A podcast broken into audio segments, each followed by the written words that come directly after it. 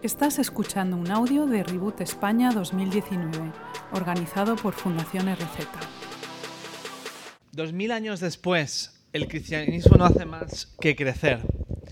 Crece y crece más que ninguna otra religión, en contra de todos los pronósticos de que ya debería haber muerto hace tiempo, en una era científica como la de la que vivimos. ¿no? Hace 60 años existía la teoría de la secularización, eh, que decía, cuanto más científicos y tecnológicos seamos, más rápido irá desapareciendo la religión.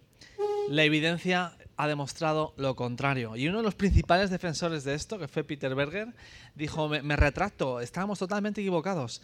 La religión no hace más que crecer. La gente es aún más espiritual que antes. Me pregunto si quizás por el vacío que está dejando el ateísmo.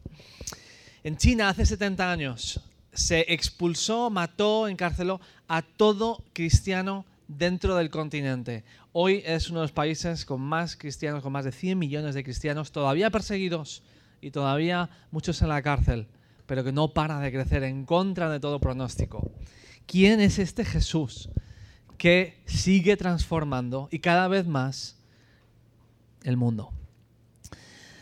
El mundo de hoy sería un mundo muy distinto sin la persona de Jesús. Mahatma Gandhi dijo, no conozco a nadie que haya hecho más por la humanidad que Jesús. El historiador Kenneth eh, Scott Latourette dijo, a medida que pasan los siglos se va acumulando la evidencia de que la vida de Jesús es la más influyente en este planeta. Esta influencia parece estar aumentando.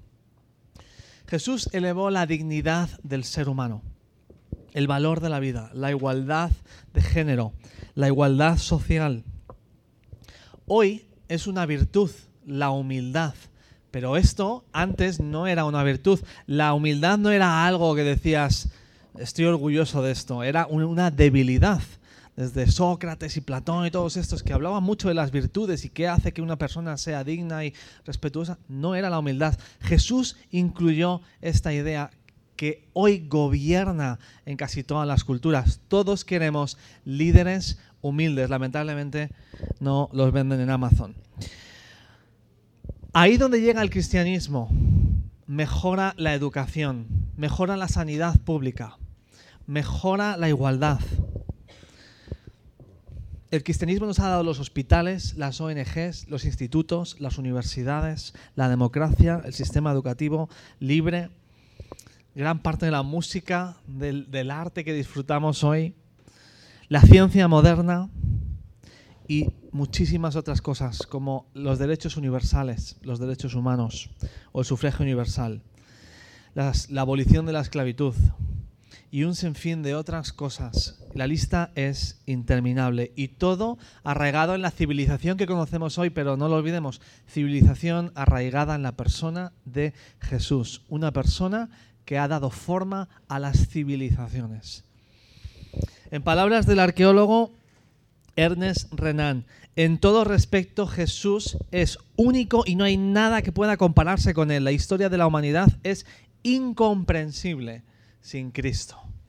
¿Quién es esta persona? Se le ha llamado gurú, maestro, rabino, extraterrestre, fumado, fiestero, glotón, leyenda.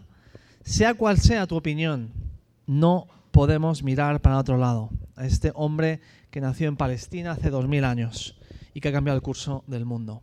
Tu reloj, tu móvil, tu calendario se rigen por el año en que nació. A pesar de que en realidad nació cuatro años antes. Cristo nació cuatro años antes de Cristo. Pero bueno, eso lo dejamos para otro momento. ¿Qué hace que Jesús sea único? ¿Por qué Jesús y no otro? Es una muy buena pregunta. Déjame que te hable, eh, por ponerlo en contexto, de cuál es la oferta en el mercado. No vamos a hablar tanto de religiones vamos a estar hablando de... Pero sí quiero hablaros de en general cómo se divide el mundo. Hay tres formas principales en las que el mundo encuentra salvación. Tres cosmovisiones, tres formas de entender la realidad ah, que básicamente se distinguen en esto. Una piensa que pensando correctamente encontraremos la salvación. Otra que sintiendo, teniendo experiencias, las experiencias correctas, tendremos salvación. Y otro, otros nos van a decir que haciendo las cosas correctas tendremos la salvación, la ética correcta, las buenas obras correctas. Ahí está la esperanza y el futuro de la humanidad. Toda religión y toda ideología y toda persona basa su concepto de salvación y esperanza en alguna de estas tres o una mezcla de estas tres. ¿Vale? Pensar correctamente. Pensar correctamente. Estos nos están diciendo que si conseguimos adquirir más conocimiento, cuanto más conozcamos, cuanta más ciencia, cuanto más avancemos en cuanto al conocimiento, más esperanza va a haber para el ser humano. Mejor nos va a ir. Y cuando por fin consigamos eh, manejar todas las ideas, conocer cómo funciona el universo, conocer cómo funciona todo, si es que algún día llegamos a eso, entonces habrá llegado la salvación, porque sabremos cómo actuar, cómo vivir y no tendremos los problemas que tenemos ahora. Adquirir conocimiento. Por fin seremos felices cuando tengamos todo el conocimiento que nos hace falta. Esa es una forma de entender la salvación. Otra es sintiendo correctamente. Es decir, tienes que tener experiencias con lo místico, meditar, vaciarte, todo tipo de religiones y nuevas ideas que hay ahora mismo de tienes que conectar con el todo, o llámalo como quieras, pero ahí es donde verdaderamente está el futuro, está la esperanza, está la salvación para el ser humano, en sentir o experimentar correctamente. Y por último está el grupo de gente de ideologías que nos dicen que la salvación está en hacer lo correcto, en ser buena persona. Sé buena persona y Dios te salvará. O si eres ateo, sé buena persona y la sociedad triunfará y florecerá. Los ateos también, tienen un plan de salvación. Um, todos tenemos una esperanza en, un mundo mejor y en cómo llegar ahí. Intenta ser bueno, intenta ayudar a otros, intenta vencer el mal que hay dentro de ti, hacer cosas buenas y entonces habrá esperanza. Si tan solo conseguimos ser buenos, entonces habremos llegado. ¿Alguien podría decirme en cuál de estas tres o una combinación de esas tres se encuentra el cristianismo?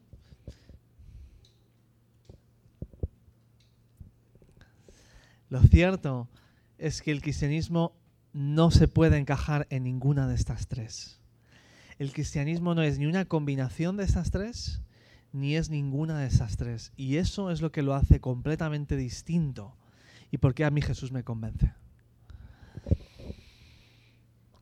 No consiste el mensaje de Jesús ni en pensar correctamente o en creer las doctrinas correctas o en experimentar lo místico, lo espiritual de una forma correcta, o en ser buena persona o conseguir una ética cristiana perfecta. No es ninguna de estas tres ni la combinación de estas tres. Fíjate, Cristo no vino a darnos una nueva forma de pensar, aunque no hay nada más revolucionario que conocerle a Él. Cristo no vino a darnos una forma de experimentar a Dios, aunque no hay nada más increíble que experimentar a Dios y conocerle. Y Cristo no vino a decirnos exactamente cómo teníamos que vivir para alcanzar la salvación. No vino a darnos reglas morales, unos haz esto y no hagas lo otro, que es como mucha gente piensa que eso es lo que es el cristianismo. No hagas, sobre todo no hagas, y algún haz. El cristianismo se diferencia de los demás en que no está anclado en el hacer, el pensar o el sentir, sino en el ser, en el ser por completo. Sam lo ha mencionado antes, necesitamos nacer de nuevo. Hay algo en nuestro ser que está mal y a no ser que lo cambiemos, no hay esperanza para el ser humano. ¿Dónde vemos esto en la Biblia? Fíjate, las palabras son las herramientas básicas para los pensamientos, ¿verdad? Sin palabras no hay pensamientos. Y en el, comienzo del, Evangelio de Juan se nos dice que Jesús es la palabra. Él es la palabra. Él es la fuente de todo conocimiento. Él dice que se hizo carne y habitó entre nosotros. Las emociones y los sentimientos son una parte muy importante de nuestra vida, ¿verdad? y buscamos explotar la vida al máximo. ¿Quién no quiere vivir la vida al máximo, disfrutar de todo lo que hay, sentir y experimentar todo lo que este mundo nos ofrece? Nadie quiere perderse eso. Pero Cristo definió la vida en cuanto a conocerle a Él. Conocerle a Él es experimentar la vida en toda su plenitud. No conocerle a Él es no tener vida, no experimentar la vida. Y en cuanto al hacer, fíjate, en una ocasión los discípulos se acercan a Jesús y le dicen, ¿qué tenemos que hacer para realizar las obras que Dios exige? Le y Jesús respondió, esta es la obra singular. Fíjate, se acercan a Jesús con una lista, papel y boli para apuntar qué, cuáles son las cosas, las reglas que hay que hacer para la salvación. Y Jesús dice, esta es la obra, solo hay una. Y es que creáis en aquel a quien Él envió, hablaba de sí mismo, que creáis en mí. Ahí está la salvación, en mi ser, no en hacer cosas. Es muy interesante porque justo después estos mismos discípulos le dicen, ¿y qué obra vas a hacer? ¿Qué milagro vas a hacer para demostrarnos que ese eres tú? ¿Qué señal harás tú para que la veamos y te creamos? Fíjate, se acercan a Jesús como maestro, maestro del conocimiento, buscando conocimiento y sabiduría de Él, pensar correctamente. Y quieren ahora, exigen una señal, danos una señal, un milagro que, nos haga ver la luz, que nos haga darnos cuenta de que, wow, aquí está la salvación, en esta experiencia. Buscaban pensar, pensar correctamente, buscaban una experiencia también increíble. Y le dicen, ¿y qué tenemos que hacer? Y buscaban también una serie de normas. ¿Qué obras tengo que hacer para ser salvo? Un camino para andar una vida que experimentar y una verdad sobre la que vivir. Eso era lo que estaban buscando y Jesús les dice, yo soy el camino, la verdad y la vida. Nadie viene al Padre si no es a través de mí. Fíjate, Jesús está diciendo que hay tres formas de salvación en el mundo y que Él es la máxima en cada una de esas tres. ¿Te das cuenta? Yo soy el camino, yo soy la verdad y yo soy la vida. Yo soy la satisfacción máxima de estas tres. El mundo no puede salvarte con ninguna de estas tres. Yo te salvo en esas tres porque voy mucho más allá. Está en el ser. Fíjate, el cristianismo se arraiga en el ser en, en cuanto a cómo se revela. Jesús no viene a hablarnos de Dios. Él es Dios. Conocerle a Él es conocer a Dios en su persona está Dios. El cristianismo además es, se basa en el ser, en la salvación. Que hay algo que está podrido dentro de nosotros, que hemos nacido mal. Y a no ser que cambiemos nuestro ser, no hay ninguna esperanza para nosotros. Te voy a poner un ejemplo. Imagínate que, yo quiero ir a la selección eh, española de fútbol a jugar, porque pienso que tengo lo que hace falta para estar en la selección. Tengo, soy una persona muy humilde y pienso que tengo un cuerpazo y unas capacidades increíbles de jugar a fútbol. Así que escribo al seleccionador y le digo, oye, mira, me gustaría hacer las pruebas para entrar a la selección. Muy bien, escriben unas semanas después, me dan cita para ir y paso unos días ahí haciendo unas pruebas. Y después de hacer las pruebas, me llega una carta un mes después y me dicen, Ah, querido Andy, bueno, queríamos agradecerle su interés en formar parte de la selección, en contribuir para el deporte en España. Eh, apreciamos muchísimo tu pasión y tu deseo de ayudar. Lamentablemente, puntos suspensivos, ¿no? Lamentablemente ah, no podemos aceptarte en la selección. Ah, no tienes lo que hay que tener, no, no has pasado las pruebas. Bueno, en realidad, si tuviera que decirlo de otra forma, es que usted tendría que nacer de nuevo con otro cuerpo para poder formar parte de la selección, para ser un jugador profesional de élite. Ah, asumo el golpe, em, pero ¿qué, te está diciendo? Básicamente, necesitarías nacer de nuevo, ser otro tipo de persona con otra constitución física, otras capacidades para poder ser un jugador de élite, aunque duela, ¿no? Esto es lo que está diciendo Jesús cuando se le acerca Nicodemo, un fariseo, eh, de noche se le acerca a Jesús. Este hombre era un líder religioso, era un máquina en cuanto a ser bueno, ¿vale? Se, pasaba, se había pasado toda la vida intentando ser súper bueno, ayudar a los pobres, cumplir la ley de Dios, ser perfecto, ser un ejemplo para todo el mundo, ¿vale? Se acerca a Jesús y le dice, Jesús a él le dice, Nicodemo, tienes que nacer de nuevo para ver, para entrar al reino de Dios. Y sabes, esto es parecido a lo que está diciendo el seleccionador. Lo que Jesús le dice a Nicodemo es como darle un puñetazo en el estómago. Porque Nicodemo lleva toda la vida intentando ser bueno en hacer correctamente para ganarse la salvación de Dios y Jesús le dice, no ha valido para nada. Porque a través de hacer cosas buenas tú no puedes ganarte a Dios. Necesitas nacer de nuevo. Hay algo que está podrido. Es como si para el reino de Dios necesitas dar manzanas y ser un manzano, pero eres un peral y das peras. Hay que arrancar la raíz y plantarte otra vez con el frutal que debe ser para producir el fruto del reino. ¿Te das cuenta de lo que le está diciendo Jesús a Nicodemo? Tienes que nacer de nuevo porque hay algo que está profundamente mal dentro de nosotros. Y es en esto en lo que todas las otras cosmovisiones se equivocan. Nuestro problema no está en que pensamos mal o en que tenemos experiencias o sentimos mal o que somos malos. Ese no es nuestro problema principal. Nuestro problema principal es que nos hemos independizado de Dios. Hemos cortado con Él y estamos muertos.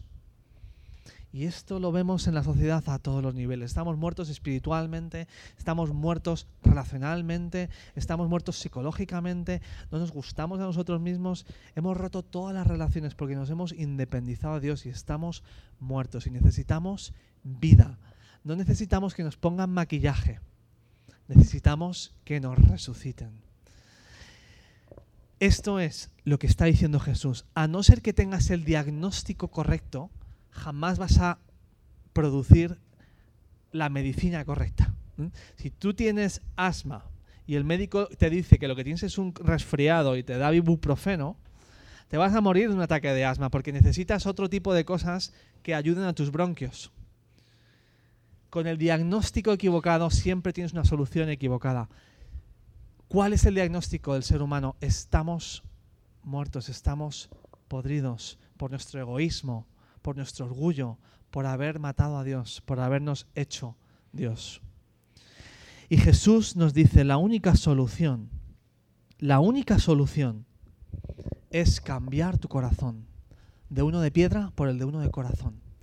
La única solución es que alguien pague por todo lo que esté mal y te compre un corazón nuevo.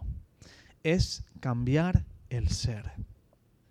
Porque una vez que cambias el ser, va a cambiar la forma en la que piensas, la forma en la que experimentas y la forma en la que haces.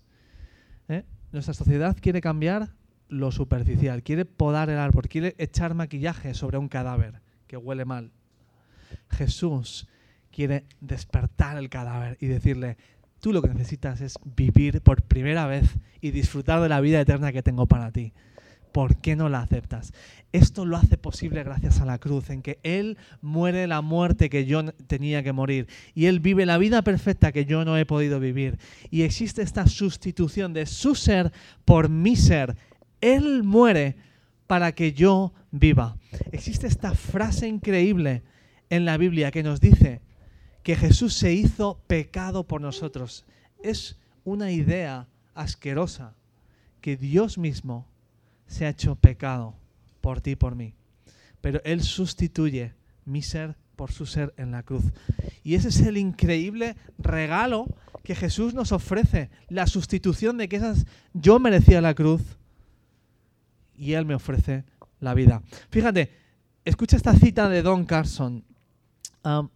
Dice, si Dios hubiera percibido que nuestra mayor necesidad era económica, nos hubiera mandado un economista si hubiera percibido que nuestra mayor necesidad era entretenimiento, un artista. si fuera estabilidad política, un político. Si fuera salud, un doctor. Pero percibió que nuestra mayor necesidad tenía que ver con nuestro pecado, con nuestro distanciamiento de Él, con nuestra profunda rebelión, con nuestra muerte, y nos envió un Salvador. Yo necesito un Salvador, no alguien simplemente que me diga cómo vivir, o qué experimentar, o qué conocimiento me hace falta. Necesito alguien que me rescate del pozo. Y esa es la increíble oferta de Jesús. Y si te digo la verdad, no he encontrado nada que dé más en el blanco y que de verdad provea una solución real. Una solución real.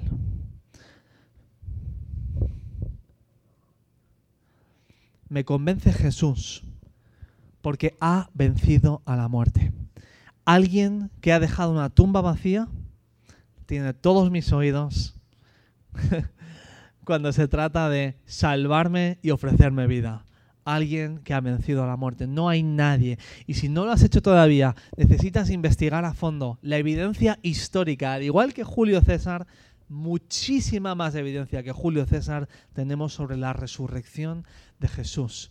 Si quitas la resurrección del siglo I de nuestra era, la quitas como si no hubiera ocurrido, no encaja nada de todo lo que ocurrió en el Mediterráneo, no tiene sentido nada. Si la quitas, si la pones, es la única explicación que encaja. Eso es lo que dicen los historiadores. Me convence Jesús porque describe de la mejor forma cómo soy por dentro y cómo soy por fuera. Aquí encuentro a alguien que de verdad me entiende, que de verdad entiende cuál es mi problema y me ofrece una solución que de verdad encaja. Alguien además que me explica por qué el mundo como está, está como está. Porque nos hemos independizado de él y estamos sufriendo las guerras, el hambre, la desigualdad, la injusticia, todo, el bullying, cosas como la manada, el, todo lo que está ocurriendo, el hinduismo, el budismo me dice, es que no, ocurre de verdad, es una, es una ilusión. El islam a lo mejor me dice, ah, es porque Dios lo quiere así. Jesús me dice, no, Dios ha creado el mundo bueno, pero lo hemos roto nosotros al romper con él. Nos hemos cargado la creación y estamos pagando las consecuencias de vivir alejados de Dios. Tiene muchísimo más sentido. Cuando veo que soy un ser con moralidad, no, un simple animal, con conciencia, cuando miro el universo, es imposible que todo esto sea casualidad. Yo no tengo tanta fe como para ser ateo.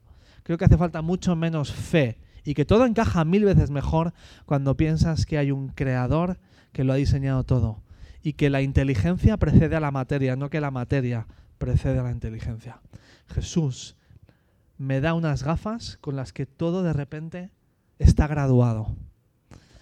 Ah, me convence Jesús porque ofrece perdón que tanto necesitamos. ¿Cuánto perdón necesitamos? No sé si tú vives con sentimientos de culpabilidad. La liamos a menudo parda. Cometemos tantos errores, hacemos tanto daño, incluso a la gente que más amamos y necesitamos perdón. Jesús me ofrece un perdón y es como quitar una mochila enorme de tu espalda. ¿Necesitas perdón? Nadie más te ofrece el perdón que Jesús te ofrece y tiene la capacidad de sanar sociedades, comunidades, provincias y países. El perdón.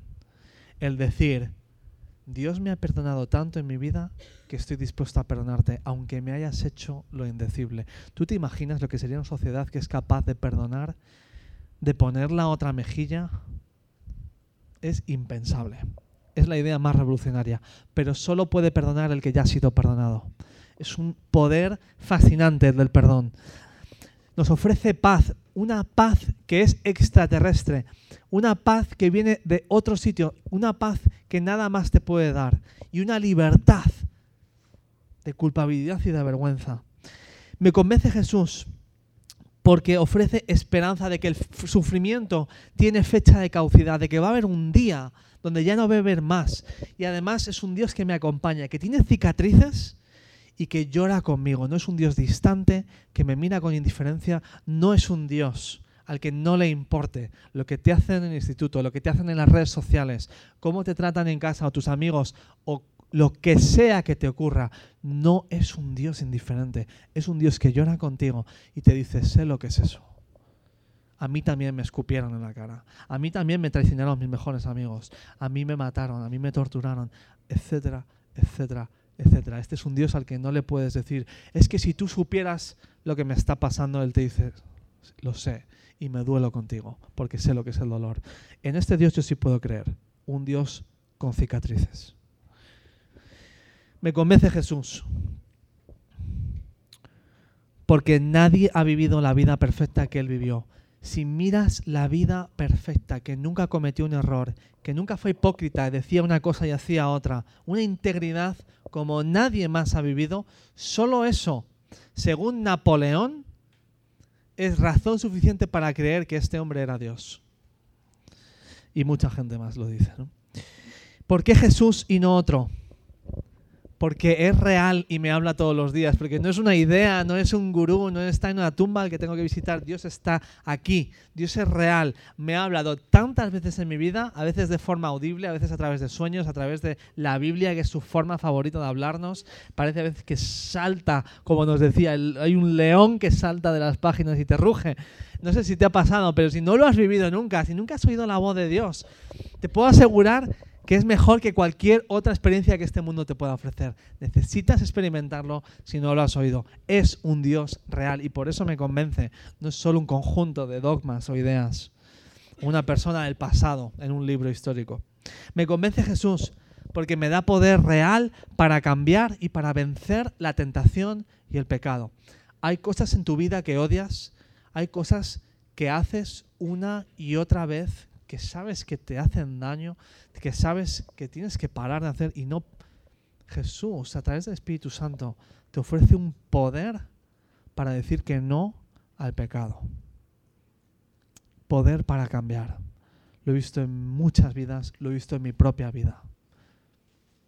Ahora, incluso como cristiano, si te alejas de, si te alejas de Jesús, dejas de experimentar ese poder. Pero está ahí a tu disposición y es real. Ningún libro de autoayuda te va a ayudar con eso. Jesús sacia mi sed de propósito, de verdad y de intimidad. Y Jesús me acerca a un Dios que me ama incondicionalmente. Da igual lo que hayas hecho, da igual cuántas veces lo hayas hecho, te ama incondicionalmente. Da igual la porquería que haya en tu vida, da igual lo lejos que te hayas ido, Él va a por la oveja perdida. Él va por nosotros. Nos ama más de lo que jamás te puedas imaginar. En el Nuevo Testamento intentan explicárnoslo. Más alto que los cielos, más hondo que el mar. Vaya para allá, vaya para allá. No hay forma de contener, de explicar la cantidad tan abrumadora de amor que Dios vierte sobre nosotros. Si Jesús, si, Dios tuviera un frigorífico, tendría tu foto pegada en el frigorífico. Nos dice que, tiene nuestro nombre escrito ah, no en una lista en el bolsillo, sino en la mano. Nos conoce y nos ama. Y eso es lo que más buscamos, amor de verdad. Lo buscamos en otras personas, lo buscamos en novias, en novias, en sexo, lo buscamos a veces en la pornografía o lo que sea. Pero solo Dios puede ofrecer un amor que satisface de verdad. Si no lo tienes, te animo a que le invites a, decirle que sí. Jesús dice, yo soy el pan de vida, el que a mí viene nunca pasará hambre, yo soy el camino, la verdad y la vida. Él dice, el que quiere en mí, aunque esté muerto, vivirá. Me convence Jesús, porque no hay nadie que haya vivido como Él, porque me describe tal y como soy y el mundo tal y como soy y me ofrece la única solución que de verdad tiene poder para cambiarnos. Y es real. Por eso me convence Jesús y no otro. Muchas gracias. Ah, ¿Tenemos tiempo de preguntas ahora?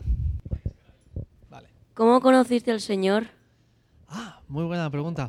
Pues mira, ah, tenía siete años.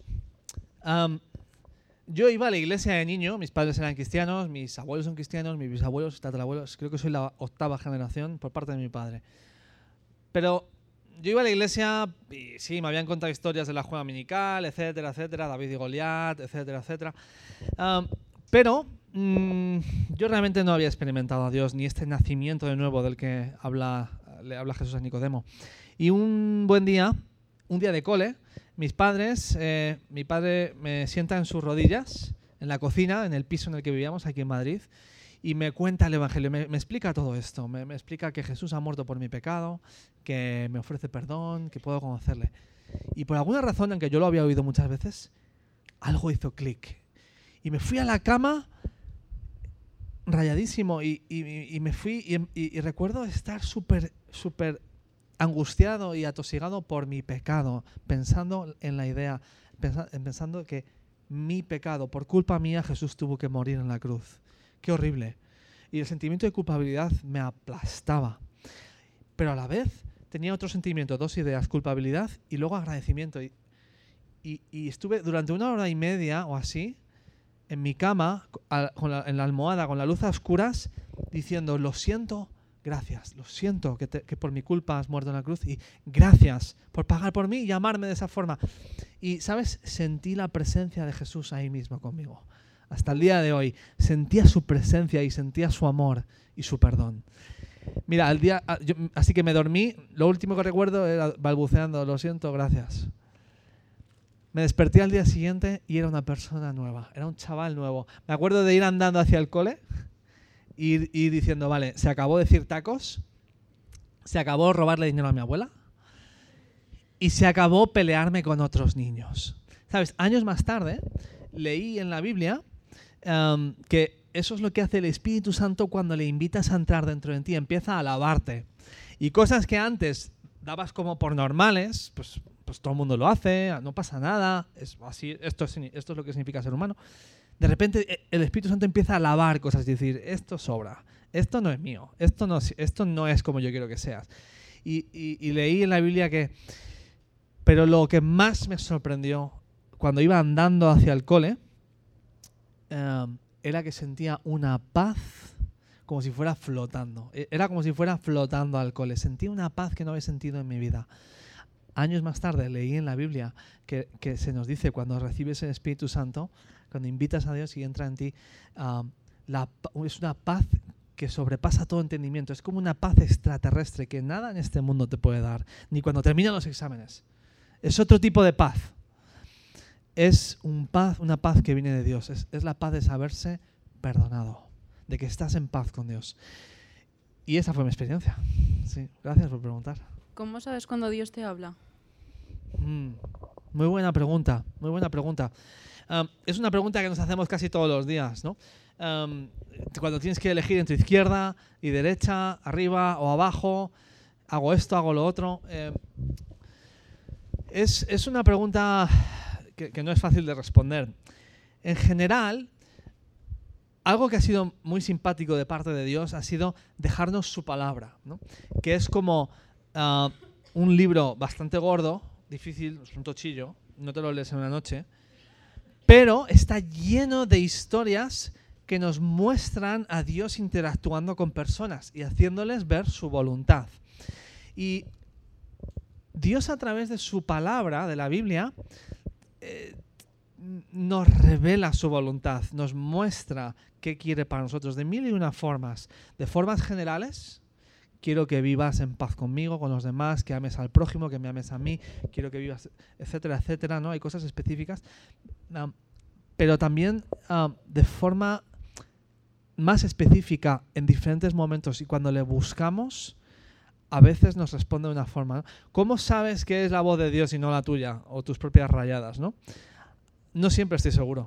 Eh, no siempre estoy seguro. Lo que sí me deja claro la Biblia es que Dios responde al que busca. Y si de verdad en una decisión estás buscándole de corazón con la actitud de obedecerle, porque a veces le pedimos cosas a Dios pero en realidad solo esperamos que nos responda una cosa. Si me responde eso, entonces obedezco. Si como me diga que no, paso, hago como que no he oído nada, ¿no? Ah, pero cuando le buscamos de verdad para hacer su voluntad, creo que lo acaba mostrando de una forma u otra. También creo que en nuestra relación con Dios, que funciona igual que las relaciones de pareja o con amigos, cuanto más tiempo pasas con la persona, más madura esa relación. Y a veces Dios tiene que ser muy clarito con nosotros, como con bebés, dándonoslo con cuchara. Pero a veces también he notado en mi vida, según he ido haciéndome mayor, ah, que a veces Dios le gusta guardar silencio. Como diciendo, creo que sabes perfectamente qué es lo que te estoy diciendo y cómo quieres que viva. Quiero esperar a ver si has adquirido ya la sabiduría de decidir por ti en base a lo que ya te he revelado mil y una veces. A veces queremos preguntar a Dios algo con la esperanza de que nos va a decir algo distinto a lo que esperamos que nos va a decir. Es decir, ojalá me diga lo que quiero oír, ¿no? Pero sí que es verdad que hay momentos cuando Dios me ha hablado en mi vida que sabes perfectamente que es la voz de Dios. Es cuando se te ponen los pelos de punta. hay momentos en los que eso ocurre y es una voz reconocible, porque sabes que no es tu voz. si quieres hablamos más de eso. No sé si hay algo en tu vida que en particular que, estés buscando la voz de Dios, pero quiero animarte, uno, a no no dejarlo solo en bueno, lo que diga la Biblia, que está ahí y es válido, pero también a un Dios que responde personalmente y de forma muy específica y, y muy reconocible. Las dos son ciertas. No podemos solo decir que es una o la otra. Pero muy buena pregunta.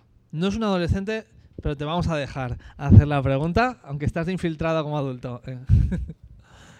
Encantado de conocerte. Eh, te quería preguntar, conforme, bueno, yo viví una vida de, católico desde que era un niño. Entonces, eh, siempre, con familiares sacerdotes y todo. Entonces, siempre mi duda fue, y quería saber si tú compartes esto, la, el, celibato en el mundo del sacerdocio católico. Yo quería intentar ver mm, en qué se basaba y leyendo un poco la Biblia, pues encontré una respuesta en Corintios.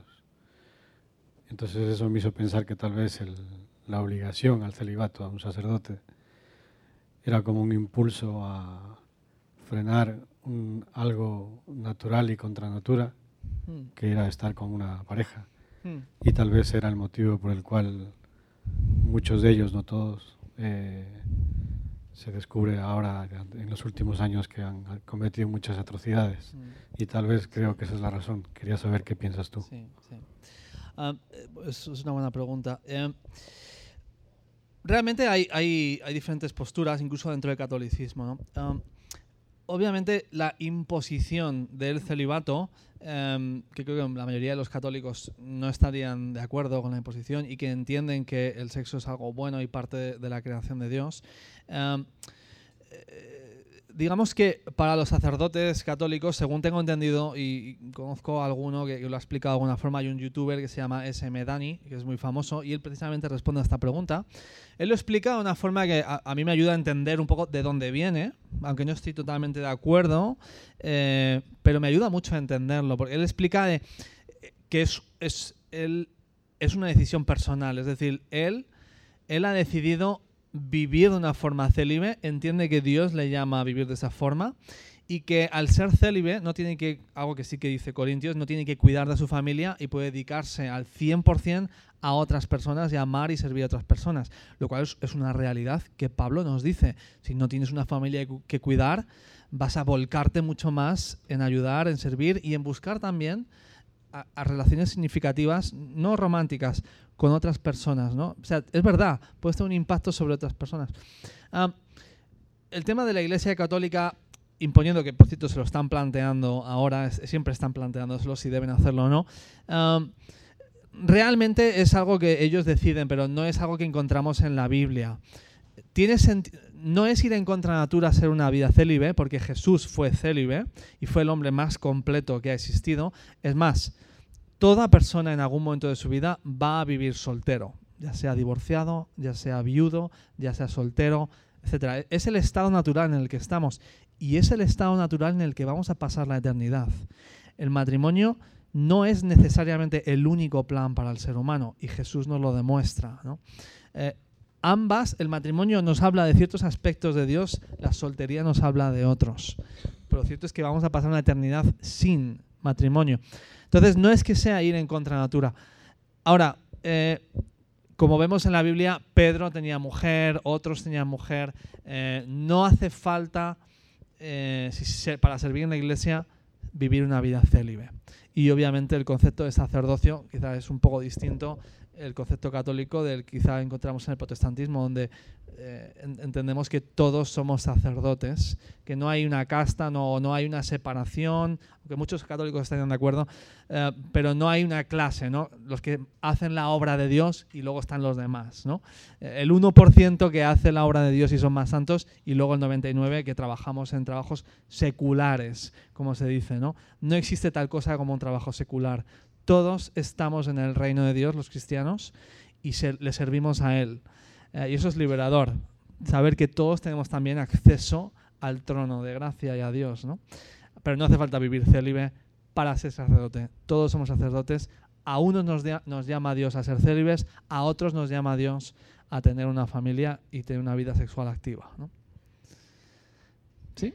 Muy bien. ¿Alguna pregunta más? Quizás una súper rápido, ¿no? Pues era una pregunta de dos partes. Vale. ¿Cómo se puede conseguir la salvación y si la salvación se puede perder? Vale, muy buena. Vale, pues voy al grano. Em, Jesús nos dice que la salvación consiste en creer en Él. No consiste en ser buena persona. No consiste en seguir una serie de, de leyes, ¿vale? La inmensa mayoría de la gente piensa que uno es salvo por hacer cosas buenas. Si tú preguntas en la calle, oye, ¿cómo, cómo vas al cielo? Oye, yo soy buena persona. ¿Esto por qué no funciona? No funciona por muchas razones.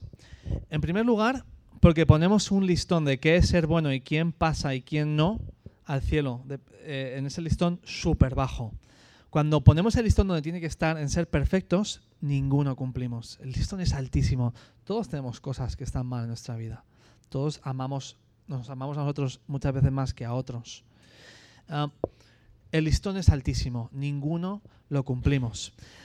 Otra cosa, si, si de verdad fuéramos salvos por ganar puntos, por hacer cosas buenas, el cielo sería un verdadero infierno, porque estaría lleno de gente orgullosa que se piensa que se merece estar ahí porque ha ganado los suficientes puntos y que te mira por encima del hombro pensando que es mejor que tú, ¿no? Eso, eso, es, un, eso es lo que vivimos ya en el trabajo en el instituto, ¿no?